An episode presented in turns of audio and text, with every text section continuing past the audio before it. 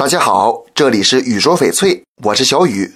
在翡翠行业里呢，裂和纹不是一回事儿。咱们都知道，翡翠是在低温高压的环境下形成的，在这期间地壳运动，这个翡翠原石受到挤压，有的就被挤裂了，形成了空隙。到后来不能愈合的就留下了裂，能愈合的就是纹，但还是留下了痕迹。打个比方啊，一个美女脸上划了一道很深的口子，就是裂。后来好了，留下了一条疤，就是纹。裂对翡翠来说是致命的，纹不致命，但是呢也不好看。其实纹与裂呀，它俩很好认。咱们把手放在裂纹处，轻轻摸，有刮擦感的是裂，没有刮擦感的就是纹。另一方面，由于翡翠饰品在销售前都要打蜡，这样光洁度更好，蜡可能会渗进有裂的地方，填补平整。